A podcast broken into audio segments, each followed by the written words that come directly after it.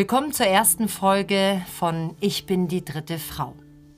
In diesem Podcast nehmen Opfer von narzisstischer Gewalt all ihren Mut und erzählen über die partnerschaftliche Gewalt, die sie erlebt haben. Vorab, Narzissmus ist keine Modeerscheinung oder ein plötzlich auftauchendes Phänomen. Er ist tief in unserer Gesellschaft verankert und kein individuelles Beziehungsproblem, sondern ein gesellschaftliches und wie narzisstische Gewalt in Beziehungen aussieht und welchem immer wiederkehrenden Muster und Verhalten diese Beziehungen unterliegen, erfahrt ihr hier.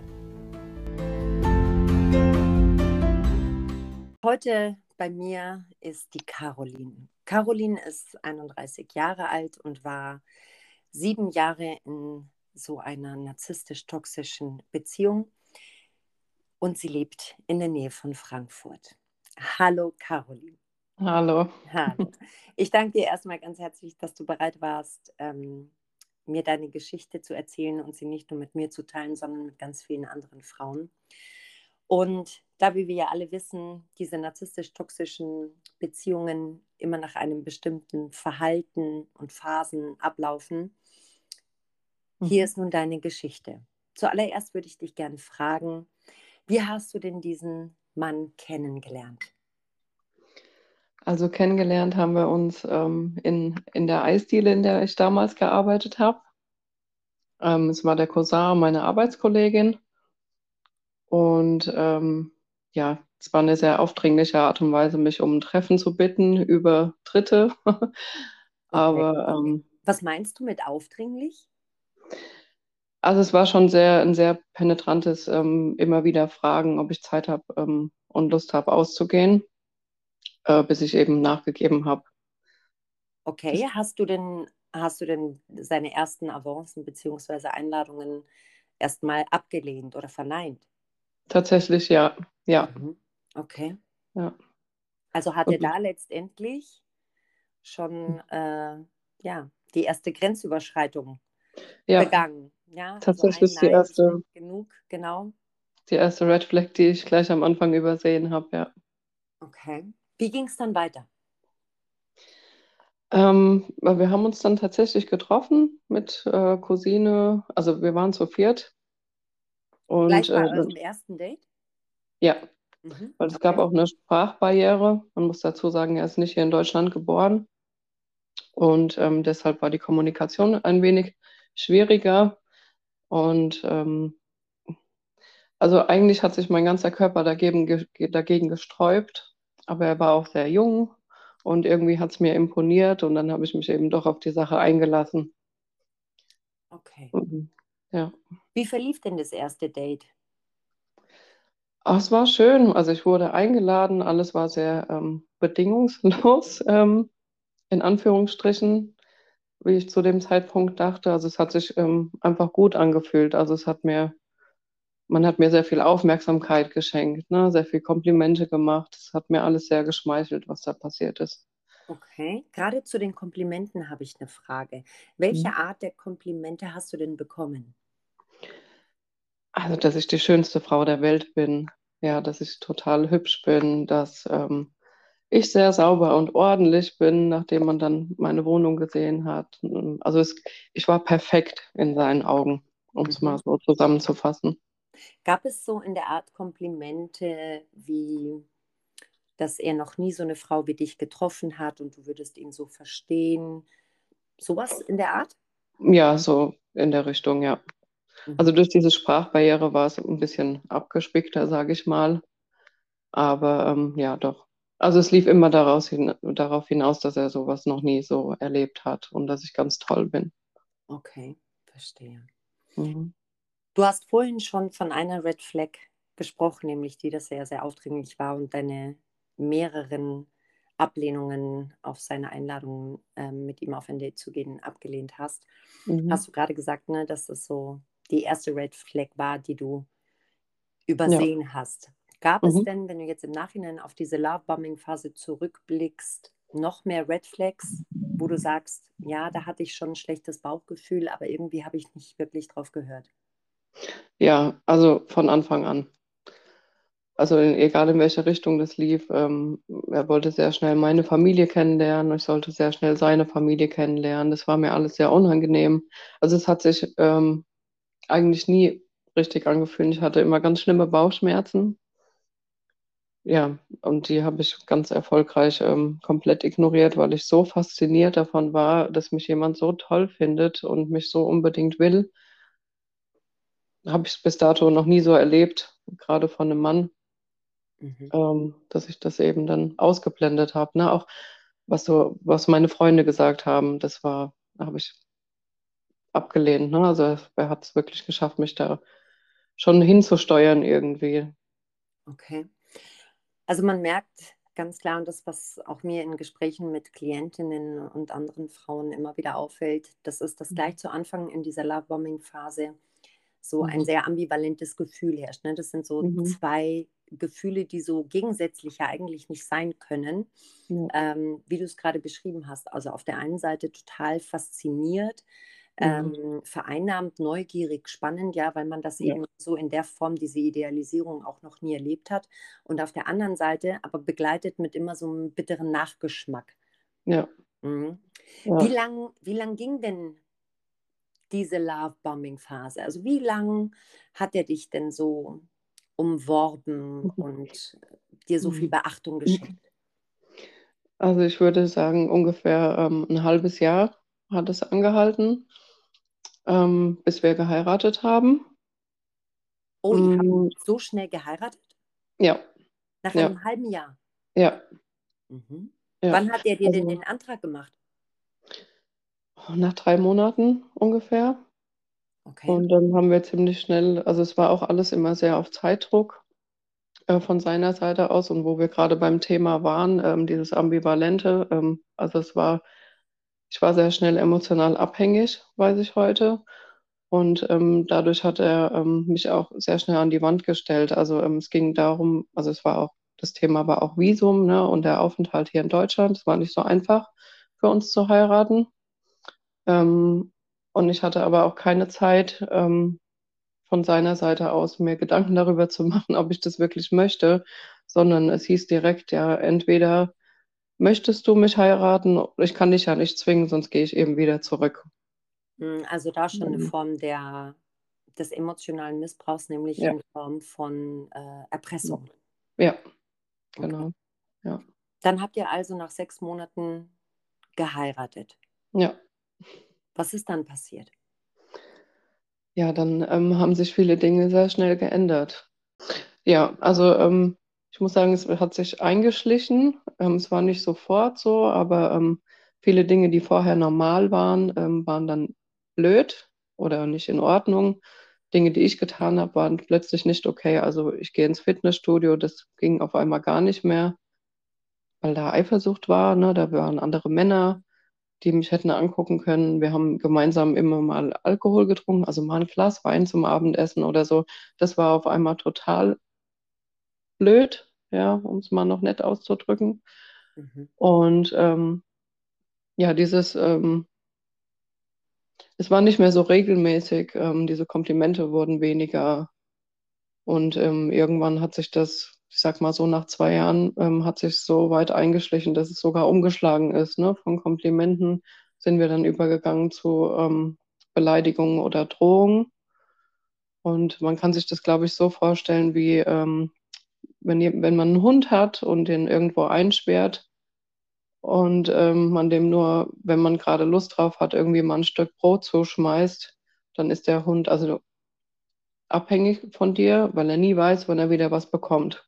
Mhm. Dieses Und so, sogenannte, äh, dieses sogenannte Breadcrumbing. Du hast jetzt ja, gerade auch schon genau. verschiedene Formen der Gewalt Ja. erwähnt, die zu Mhm. dem Zeitpunkt ja auch schon stattgefunden haben. Und Mhm. zwar, ähm, es gibt ja die psychische Gewalt, es gibt die physische Gewalt, die Mhm. soziale, die finanzielle Gewalt und Mhm. natürlich auch die sexualisierte Gewalt. Weißt du denn heute, welche Formen der Gewalt du in dieser Beziehung ausgesetzt warst? Und wenn ja, welche waren das? Wie hat das ausgesehen? Wie hat diese Gewalt in deiner Beziehung ausgesehen? Also wenn du das jetzt so aufzählst, dann ähm, waren alle Formen vertreten. Mhm. Ähm, ganz am Anfang war es tatsächlich so, dass ähm, diese Körperlichkeit, dieses viele äh, Sexuelle ähm, ganz stark war. Also das war eigentlich die, die ganze Ehe äh, durch, war das so. Möchtest du ähm. darauf ein bisschen näher eingehen? Was genau, ja. was, wie kann man sich das vorstellen? Also am Anfang, ich weiß gar nicht, wie ich das beschreiben soll, ähm, haben wir so viel miteinander geschlafen, dass ähm, ich gar nicht mehr richtig Herr meiner Sinne war. Und ähm, dass alles andere Soziale, also meine Freunde und so weiter, auch auf einmal keinen Platz mehr hatten. Ne? Also ich war wie ähm, vernebelt. Also ich habe mich gefühlt, als könnte ich fliegen auch in der Zeit. Ne? Das war ja auch eine ganz tolle Bestätigung für mich, dass mich jemand da so gerne hatte oder so sehr wollte. Ähm, ja, dass ich alles andere um mich herum, ähm, dass alles so wie so ein Kartenhaus ähm, zusammengebrochen ist. Mhm.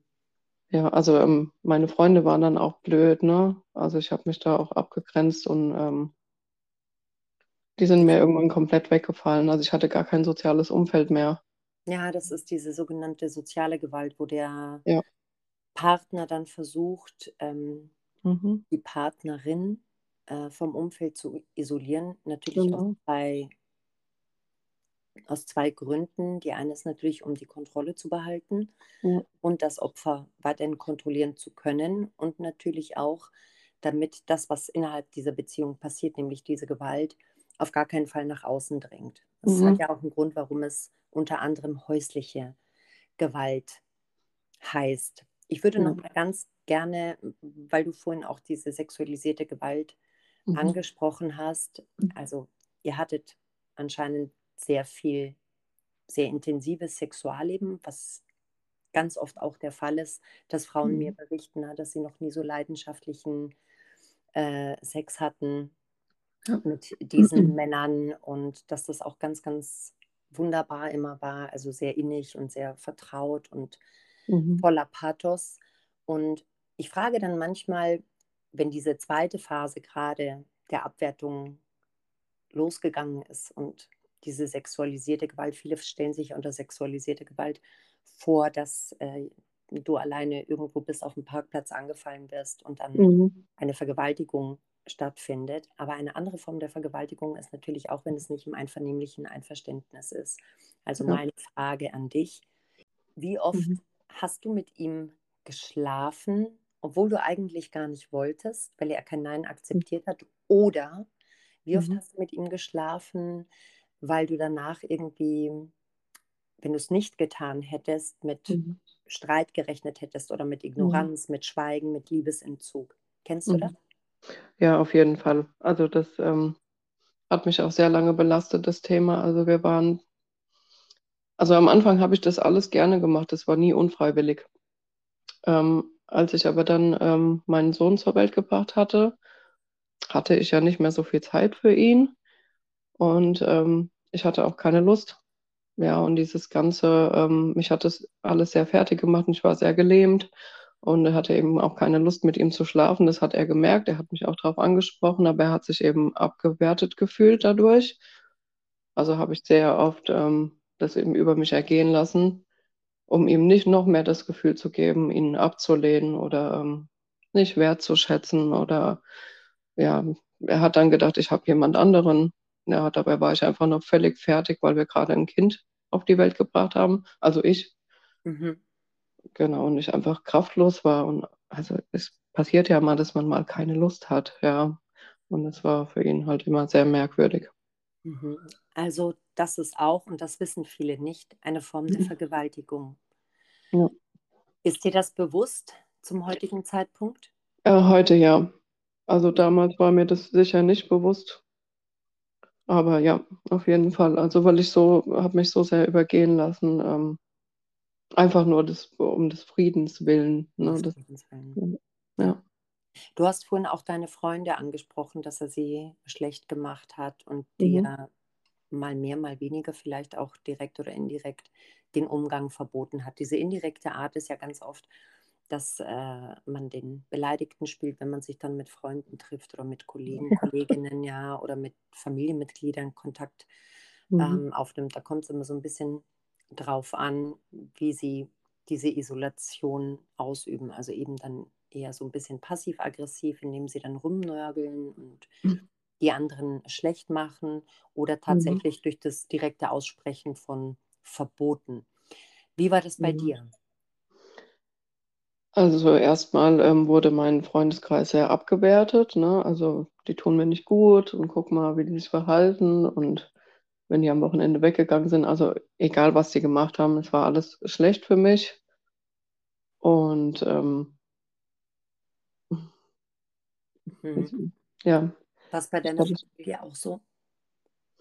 äh, tatsächlich, ähm, das ist eine sehr, ähm, ich finde gar nicht das richtige Wort, was das für eine Geschichte ist. Also ich hatte zu dem Zeitpunkt nicht äh, keinen Kontakt zu meiner Mutter beispielsweise, die auch, ähm, wie ich heute weiß, narzisstische Züge hat.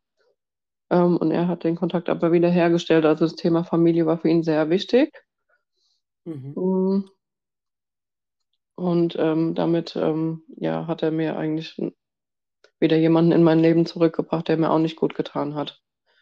Also man muss dazu sagen, die beiden haben heute noch Kontakt zueinander. Meine Mutter hat keinen Kontakt mehr zu mir, aber die beiden haben noch Kontakt zueinander, mein Ex-Mann und sie. Das ist eine ganz verzwickte Geschichte. Ich glaube, das würde den Rahmen sprengen. Das ist auch nichts Ungewöhnliches und mich ähm, wundert es auch überhaupt nicht, weil Okay. das auch Mhm. ein Phänomen ist von diesen Beziehungen, gerade Mhm. dieser Konstellation, die du auch gerade beschrieben hast. Mhm. Ähm, das ist also schon mal ja diese soziale Gewalt. Mhm. Welche Form der psychischen Gewalt gab es denn? Du hast vorhin schon von Verboten gesprochen, äh, zum Beispiel wie das Fitnessstudio oder Mhm. was gab es dann noch? Ja, also es gab ähm, vier, 50 Mal am Tag irgendwelche Kontrollanrufe. 50 ist vielleicht noch übertrieben. Also ich war ständig am Handy und musste immer erreichbar sein. Also es hat mich unheimlich unter Druck gesetzt. Und ähm, ich konnte mich halt auch auf nichts anderes richtig äh, also fokussieren oder ähm, konzentrieren, also geschweige denn arbeiten gehen. Das war einfach nur anstrengend ohne Ende. Aber er hat eben gedacht, ich, ähm, er war so eifersüchtig, ja, ich hätte irgendwas anderes machen können in der Zeit. Also er musste mich immer ähm, kontrollieren den ganzen Tag. Und dann eben dieses, ähm, wie du so schön beschrieben hast, ähm, diese Reactive Abuse. Mhm. Also ähm, Dinge runterschlucken, darin war ich Meisterin. So lange, bis ich völlig explodiert bin, weil ich das einfach nicht mehr hinnehmen konnte, weil ich nicht mehr weiter wusste, ne? So dass ich dann eben auch wirklich äh, Aussetzer hatte und äh, meine Nerven komplett verloren habe. Mhm. Ja, das ist oft eine Folge Mhm. des äh, langjährigen Druckes und der Gewalt, die einfach während der Beziehung auf die Opfer ausgeübt wird. Dass, Ja, wenn dann mal ein Moment der Kraft da ist, ja, dass dann natürlich ähm, die Opfer explodieren und sich mit aller Macht, die ihnen da zu dem Zeitpunkt noch zur Verfügung steht, irgendwie wehren. Und das ist eine völlig normale Reaktion, so wie ich es eben auch da ähm, ja, beschrieben hatte. Auf diesen Post sprichst du wahrscheinlich gerade an, wo ich diese genau, ja, diese Explosionen anspreche und woher die kommen und dass es eben nicht daran liegt, dass Opfer ein Aggressionspotenzial haben oder dass Opfer, dass mit ihnen was nicht stimmt, sondern dass es eine völlig natürliche Reaktion des Missbrauchs ist, die dem Täter aber wieder in die Karten spielt, natürlich um zu zeigen, genau, meine Partnerin ist borderline, depressiv, ja, labil, verrückt, wie auch immer, mhm, gehört in die Klapse, muss zum Doktor, muss Pillen nehmen. Also auch ein ganz weit ja, verbreitetes Phänomen, gerade in diesen narzisstischen, toxischen Beziehungen. Hat er dich beschimpft, beleidigt? Die emotionale Erpressung, die hatten wir ja, so wie es aussieht, mhm. auch schon von Anfang an. Aber gab es Beleidigungen, Beschimpfungen? Mm, Es gab immer mal so Androhungen, aber generell muss ich sagen, war er sehr ruhig. Also er hat oft auf, ähm, ähm, auf Dinge, die ich dann auch an den, irgendwie eingebracht habe, ne, wenn ich, es gibt Momente, da will man sich auch mal streiten, ja, hat er mit Ruhe reagiert oder mit Ignoranz. Mhm. Ja, und So das, das hat Silent, Silent Treatment. Genau, das, das hat mich so sauer gemacht, ja. Also das hat mich auch zum Explodieren dann irgendwann gebracht. Und wenn diese Dinge passiert sind, hat er halt auch sein Handy rausgeholt und hat es aufgenommen und hat es den Nachbarn gezeigt, hat es Mhm. meiner Familie geschickt, so dass ich wirklich dann da stand und gedacht habe, ich ver verliere meinen Verstand. Also mein ganzes Umfeld war so toxisch, dass ich wirklich gedacht habe, mit mir ist irgendwas nicht in Ordnung. Ja. Aber es hat mich eben auch aufgeweckt, Gott sei Dank. So dass Mhm. ich dann gesagt habe, okay, ähm, hier läuft echt was schief, ne? Aber es ist, man kann sich das so vorstellen, das Gehirn, also man wird ja so hochgradig manipuliert, ähm, dass man gar nicht mehr in der Lage ist zu sehen, was da gerade passiert. Also ich war total gelähmt, einfach nur körperlich auch, so dass ich auch gar, ich hatte keine Energie mehr, mich überhaupt zur Wehr zu setzen irgendwann. Und das ist ja auch das Ziel genau in diesen, in diesen narzisstisch-toxischen Beziehungen. Es gibt letztendlich nur drei Ziele, die Mhm. von so einem Menschen mit so einer Persönlichkeitsstruktur ausgehen. Und das ist natürlich Macht, Kontrolle und die Ja, Destabilisierung des anderen, nämlich den anderen auszubeuten, ja, wie es nur möglich ist und auch in allen Bereichen. Was mich gleich ja. zu der nächsten Frage führt, es gibt ja auch die finanzielle Gewalt. Mhm. Mm, War das in deiner Beziehung Thema, die finanzielle Ja. Gewalt? Weißt du, was ich damit meine mit finanzieller Gewalt? Ich denke ja, also ähm, bei uns war es so, es war sehr schnell so, dass ähm, gesagt wurde, okay, was deins ist, ist auch meins. Und ähm, wir hatten ein gemeinsames Konto und ähm, heute weiß ich, dass ich sogar mehr Geld verdient habe als er, obwohl das immer andersrum hingestellt wurde und ich bin sehr, sehr, sehr verschuldet auch aus dieser Ehe rausgegangen. Also es lief alles auf meinen Namen. Wir müssen gar nicht drüber sprechen, was mit dem Geld passiert ist. Ähm, ich bin heute insolvent und also ich habe wirklich da einen Zusammenbruch erlitten, auch finanziell hinterher. Mhm. Wie hat es denn, wie hat diese Unverhältnismäßigkeit denn ausgesehen? Sprich, hat, weil du gesagt hattest, ähm, es war alles auf deinen Namen. Also kann man sich Mhm. vorstellen, dass Anschaffungen, zum Beispiel Neuanschaffungen, alle auf deinen Namen waren? Hattet ihr Ja. Kontoauszüge, äh, Steuerbescheide vorenthalten? In welcher Form war das? Ähm, also ähm, Kredite jeglicher Art, Finanzierung, das lief alles auf meinen Namen. Und ähm, dadurch, dass wir ein gemeinsames Konto hatten, hat er mich auch unter Kontrolle gehabt. Also jede Ausgabe, die er nicht getätigt hat, sondern ich, äh, wurde in Frage gestellt und ich musste mich für alles rechtfertigen, was ich da gemacht habe. Also das ging so weit, 20 Euro äh, Rossmann für Pampers und Sachen, die er auch brauchte, musste ich den Kassenzettel mitbringen und ähm, ja, mich dafür rechtfertigen, was ich da jetzt für 20 Euro gekauft habe. Ja, und das Geld, ähm, was ähm, wir, wenn wir Kredite genommen haben, ne, dann ging das ähm, zu seiner Familie. Also es war oft auch gar nicht irgendwie für uns, aber ähm, nach außen hin musste, es musste auch alles neu angeschafft werden. Ne? Nach außen waren wir, mussten wir die perfekte Familie sein. Und das Mhm. musste ich eben alles ähm, tragen. Und ich habe ähm, gar keine eigenen Entscheidungen mehr getroffen. Weil du dazu Also, wahrscheinlich auch gar nicht mehr, nicht wahrscheinlich, sondern ähm, hundertprozentig nicht mehr in der Lage warst, ne? Weil ja, es wird einfach von Außenstehenden, die nicht selbst betroffen sind, das Ausmaß dieser Gewalt, auch dieser psychischen Gewalt vor allen Dingen, es sprengt einfach die Vorstellungskraft äh, all derjenigen, die solche Geschichten als Nicht-Betroffene hören. ja. Wie war denn, apropos das Umfeld, wie hat denn dein Umfeld darauf reagiert? Gab es Freunde, die dennoch zu dir gestanden sind, die dir deine Geschichte geglaubt haben, die dir geholfen haben, diese Zeit zu überstehen? Ja, Gott sei Dank. Also ähm, ich habe es ähm, gewagt, wieder Kontakt. Also als ich wusste, ich will mich trennen oder als ich mit dem Gedanken gespielt habe, habe ich Kontakt zu meiner besten Freundin von damals äh, aufgenommen, von der ich wirklich sieben Jahre nichts gehört habe und sie auch nicht von mir. Das war auch immer ganz schlimm für ihn, wenn ich zu ihr Kontakt hatte. Ähm, das gab immer Streit und Diskussionen, weil er hatte mein Handy ja auch unter Kontrolle. Ne? Der hat da immer alle Chats gelesen und geschaut, was da so passiert, wen ich anrufe und so weiter. Und ähm, ich hatte richtig Panik, als ich mich bei ihr gemeldet habe, habe es aber trotzdem getan. Und ähm, auch, auch nach dieser langen Zeit, muss ich wirklich sagen, ähm, haben wir uns darüber unterhalten. Und sie hat mich durch diese Trennung auch begleitet. Also wenn sie nicht gewesen wäre, weiß ich heute nicht, ob ich es geschafft hätte, da rauszukommen. Weil sie hat mir die passende Frage gestellt. Sie hat gesagt, guck mal, ähm, merkst du eigentlich, dass der komplett Macht, die Macht hat über dich, dass er so Macht ausübt über euch, über dich und auch über deinen Sohn. Also merkst du das überhaupt? Ja, und ich habe das wirklich, das war für mich wie ein Schlag ins Gesicht. Mhm. Und War das auch, war das auch der Grund, warum du dich dann letztendlich getrennt hast? Weil soweit ich das verstanden habe, hast du ja die Trennung dann initiiert. Ja, ja, weil es ähm, eben so weit ging, dass ähm, seine Bedürfnisse standen nicht nur über meinen, das war ich ja gewohnt, sondern auch über die unseres Kindes.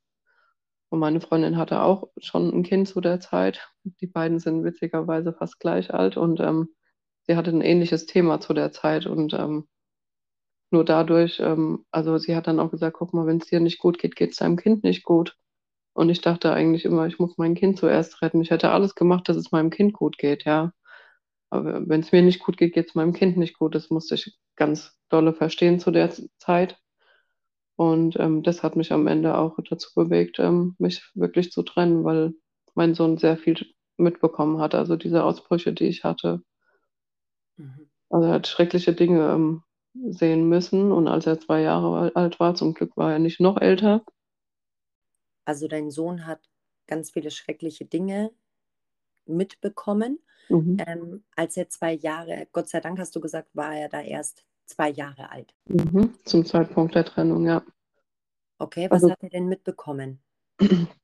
Also beispielsweise diese Ausbrüche, die ich hatte, nachdem ich so viel geschluckt habe und dann explodiert bin.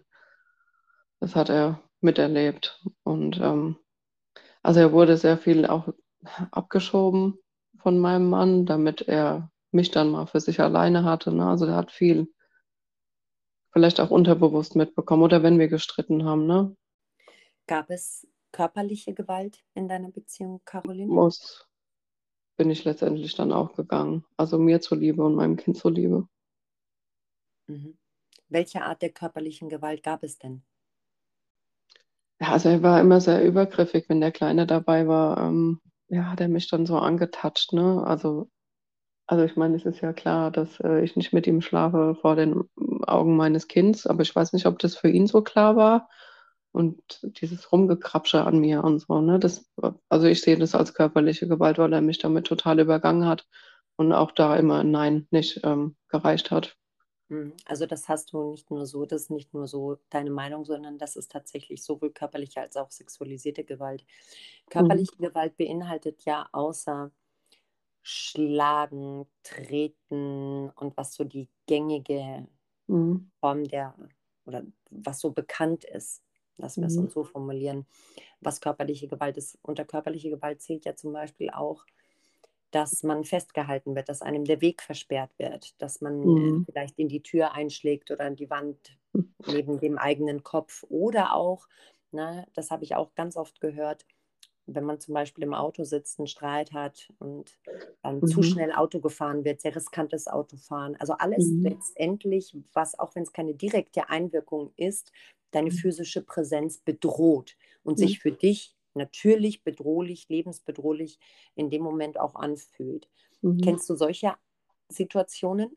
Auf jeden Fall. Also jetzt, wenn du das so beschreibst, ähm, also es gibt zwei ganz brenzliche Situationen, die mir noch ganz doll im Kopf sind. Also einmal auch im Auto.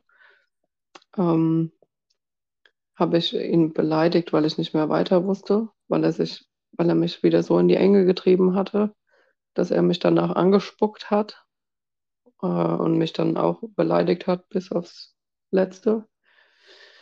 Und fünf Minuten später hat er so getan, als wäre nie was passiert.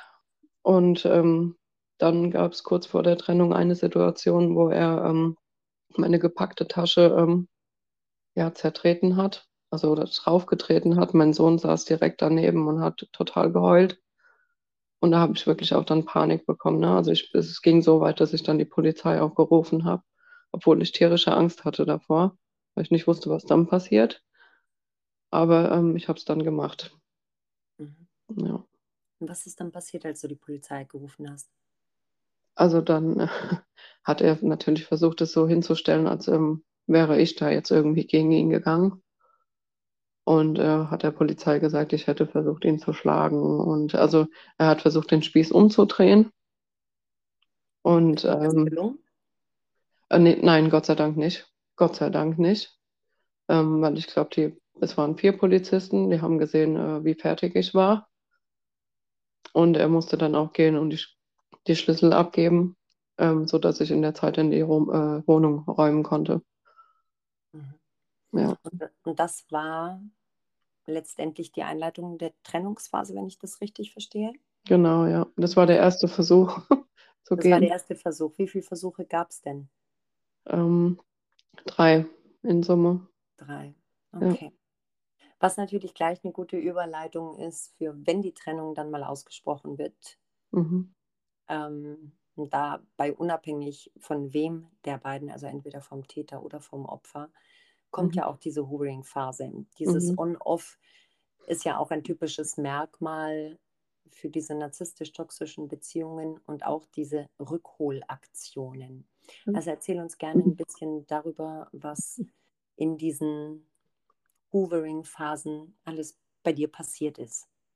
Mhm. Also, was ganz äh, stark präsent immer war, wenn ich gegangen bin, war, ähm, ja, wir können das doch schaffen, wir sind erwachsen und wir sind eine Familie. Und Also dieses Emotionale hat er immer wieder ähm, hochgeholt. Also gerade mein Sohn auch irgendwie versucht als Waffe zu benutzen, weil er wusste, das ist das, was mich am meisten verletzt. Mhm. Ähm, und ähm, ja, leere Versprechungen. Also ich habe mir für sieben Jahre angehört, dass wir in den Urlaub fahren. Das war natürlich dann auch wieder Thema. Dann hat er sogar was gebucht. Ähm, und ich wusste, wir fahren eh nicht. Ja, aber ich habe mich eben doch nochmal beleiern lassen, dass wir dadurch vielleicht die Ehe retten. Und äh, immer wieder das Versprechen, dass wir, ähm, also ich habe eine, äh, Ehe- eine Paar- oder Ehetherapie gefordert. Und er hat sich darauf eingelassen, aber sobald ich zu Hause war ähm, und wieder zurückgekommen bin, hat es genau zwei Wochen gedauert, bis der alte Zustand wieder da war. Also es hat sich nichts geändert. Ja, es war alles wieder wie vorher und ich musste funktionieren. Und äh, von der Therapie brauchten wir gar nicht mehr sprechen. Das war dann zu teuer. Äh, ja, also das war es halt alles nicht wert. Mhm. Und Ja. das war insgesamt dreimal der Fall. Ja. Was war denn der ausschlaggebende Punkt oder die Situation, dass es beim dritten Mal dann endgültig war? Ähm, das ist eine gute Frage. Warum bin ich letztendlich gegangen? Ähm, ich wusste, also ich habe ja zweimal gesehen, dass ähm, sich gar nichts ändert. Und ähm, es wäre alles nur noch viel schlimmer geworden. Vielleicht wäre die körperliche Gewalt schlimmer geworden. Also ich hatte wirklich Angst, wenn ich jetzt nicht irgendwas ändere, dass ähm, ja, es noch schlimmer wird. Also ich habe mich halt gefragt, möchte ich so leben? Mhm. Und ähm, also mein Körper hat gar nicht mehr funktioniert beim dritten Trennungsversuch. Ich konnte nicht mal mehr aufstehen. Und ich meine, ich hatte auch ein Kind zu versorgen. Und das hat mich ähm, so fertig gemacht, dass ich die ganze Kraft dann irgendwie versucht habe zu nehmen. Mit Hilfe meiner Freundin und dann wirklich doch ähm, ja, mir eine Wohnung zu suchen und zu sagen, okay, das war's jetzt. Dann kam Corona und wir mussten noch drei Monate miteinander verbringen. War die absolute Hölle. Ja, das kann ich vorstellen. Ja, also letzten Endes bin ich gegangen, weil ich wusste, wenn ich mir nicht selbst helfe, dann ähm, wird mein Sohn unheimlich darunter leiden. Mhm. Also es trägt sich ja von Generation zu Generation weiter und ich wollte das durchbrechen. Also den Ansporn habe ich immer noch, ne? Und Gewalt an der Mutter ist immer auch Gewalt an den Kindern. Das muss man Ja. einfach mal ganz klar deutlich sagen, dass es da ähm, nicht darum geht, dass dem Kind, das wird ja ganz oft, Ja. gerade auch in unserer Gesellschaft von Institutionen wie dem Jugendamt oder bei Gerichten, ja, wenn da keine direkte Gewalteinwirkung gegenüber dem Kind ist, dann Ja. wird die Gewalt an der Mutter sehr verharmlost Mhm. oder die, die Auswirkungen, äh, die diese Mutter an der Gewalt auch auf das Kind haben, äh, total, ja, wird einfach nicht gewertet. Ja, wenn es stimmt. überhaupt gewertet wird, dann sicherlich nicht in dem Maß, in dem es angebracht wäre. Ja. Wie lange bist du jetzt schon getrennt, Caroline? Äh, seit drei Jahren. Seit drei Jahren. Ich kann Ja. mir jetzt vorstellen, dass dennoch wahrscheinlich keine Ruhe eingekehrt ist, dass ähm, der Missbrauch, diese, diese Nachtrennungsgewalt immer noch stattfindet. Ähm, Ich würde dieses Thema ganz kurz ausklammern Mhm. ähm, und mal auf den Punkt zurückkommen oder den Punkt aufgreifen, welche körperlichen und welche psychischen Auswirkungen diese Beziehung mit all ihrer Gewalt auf dich hatten? Also, mein Selbstwert war natürlich völlig im Keller. Mhm. Und ähm, also ich habe emotional gegessen in der Ehe. Ich glaube, ich kämpfe heute noch äh, mit so einer Art Essstörung. Also ähm, ich weiß nicht, wie man es nennt, Binge-Eating. Mhm.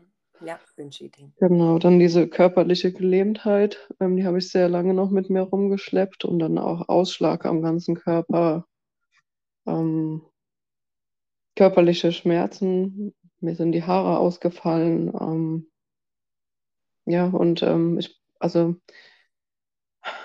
ich, sag's mal so, ich kämpfe heute noch auch noch mit den Folgen. Ja, es sind immer mal wieder ein paar depressive Phasen da, weil ich einfach unheimlich erschöpft bin. Burnout. Ja. Mhm. ja. Also mein Anspruch an mich selbst ist immer noch so hoch, dass ich mich nie richtig entspannen und zurücklehnen kann. Ne? Mhm.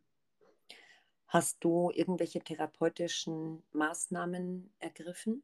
Ja, also ich habe ähm, dank meiner besten Freundin ähm, einen guten Tipp gekriegt. Ich habe dann, ähm, ich habe in meiner Alt in der alten Wohnung meine Küche verkaufen können an die Nachmieter, Gott sei Dank, und habe dieses Geld dann genommen auf ihren Ratschlag hin ähm, und war bei einer Heilpraktikerin. Und ich hatte so eine Angst, dass er mir das auslegen kann ähm, in Bezug auf unseren Sohn, ne? also weil es ging ja dann um die Umgänge, dass die sogar so nett war und hat mir das als Coaching ausgestellt, damit ähm, ja, es nicht so aussieht, als wäre ich halt psychisch völlig, psychisch ähm, völlig daneben. Also ich hatte Angst um mein Kind einfach auch, ne? Und ähm, ja, war da ähm, sieben Monate in Behandlung, dann konnte ich es mir nicht mehr leisten. Und habe mich dann aber auch selbstständig gemacht, muss ich dazu sagen, weil ich meinem Sohn ein gutes Leben bieten wollte. Ähm, ja, Corona hat das Ganze gesprengt und jetzt ähm, bin ich auch bei einer Verhaltenstherapeutin. Mhm. Ja, um ähm, ja, gesunde ähm, Techniken zu erlernen, ähm, diese Traumata zu verarbeiten und so weiter. Also jetzt ähm, nehme ich mir die, endlich die Zeit, das alles zu verarbeiten ja, und zu genau. Halten. Ja, mhm. genau. Wie ich jetzt vorhin schon herausgehört habe, also es gibt immer noch Umgänge vom Vater zum Kind. Mhm. Mhm. Hast du denn das Gefühl, dass diese Gewalt und die Kontrolle immer noch weitergeht, trotz der Trennung? Um, ähm, ja, auf jeden Fall. Wie sieht auf das aus? Fall. Also im Prinzip, also eigentlich macht er meiner Meinung nach das Gleiche mit meinem Sohn, was er auch mit mir gemacht hat. Und mein Sohn ist halt emotional noch viel abhängiger von ihm, weil er eben der Papa ist. Und natürlich liebt er den Papa. Und ähm, ja, er redet halt schlecht über mich. Ne? Es kommt immer mal raus. Mein Sohn ist jetzt fünf. Ich bin sehr dankbar, dass er überhaupt so reflektiert schon antworten kann oder mir Dinge dann erzählt, die eben dort passiert sind.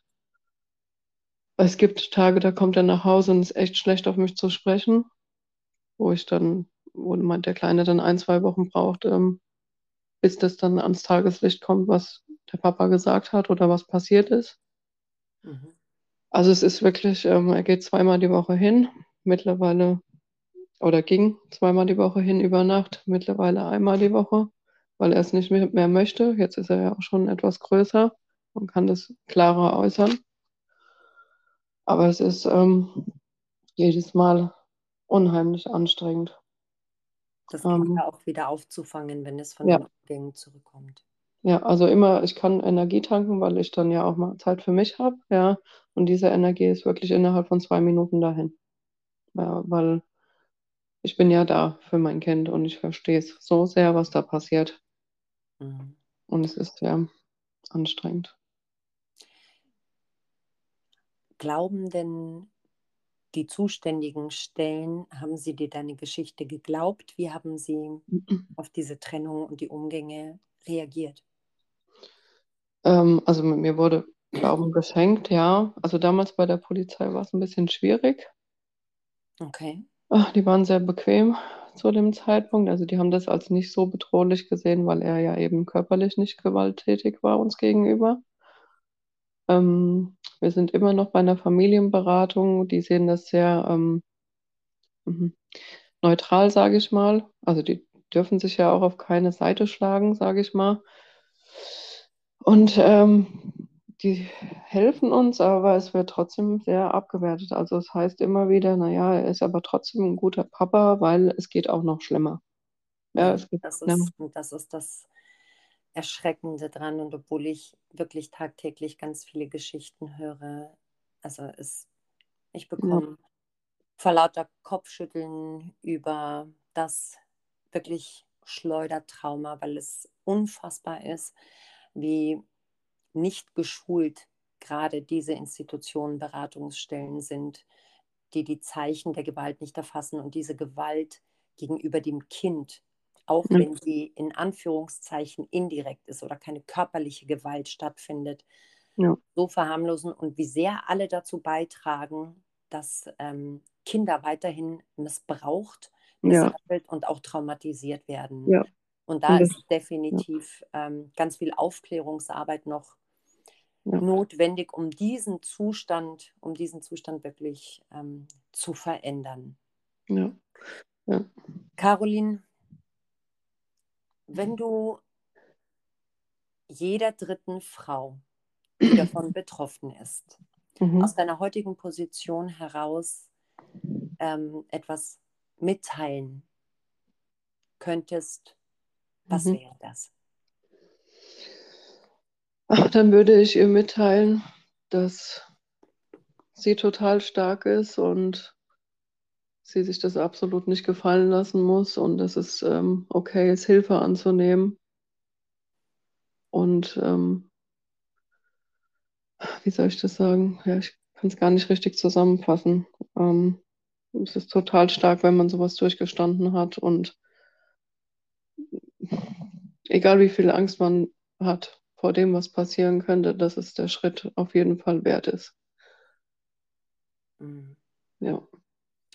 Könntest du noch was dazu sagen aus deiner persönlichen Geschichte, welche Dinge jetzt abgesehen von deiner besten Freundin, mhm. ähm, dir noch geholfen haben, diese Beziehung zu überleben und Schritt für Schritt wieder in deine Kraft zu kommen? Gibt es mhm. da irgendwas? Auf jeden Fall. Also ich habe ähm, angefangen, ähm, Produkte zu vertreiben nebenbei und da gab es immer solche ähm, Seminare.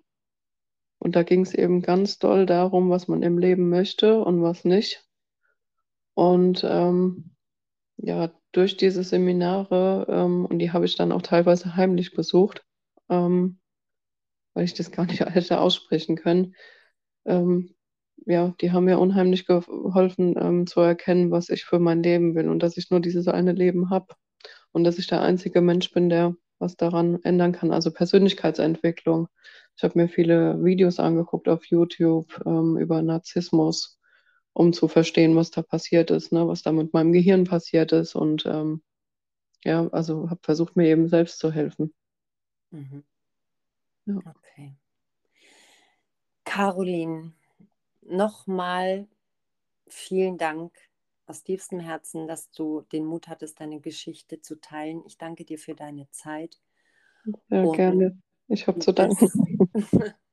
und es ist so wichtig, durch diese Geschichten anderen Frauen zu zeigen, dass sie nicht alleine sind.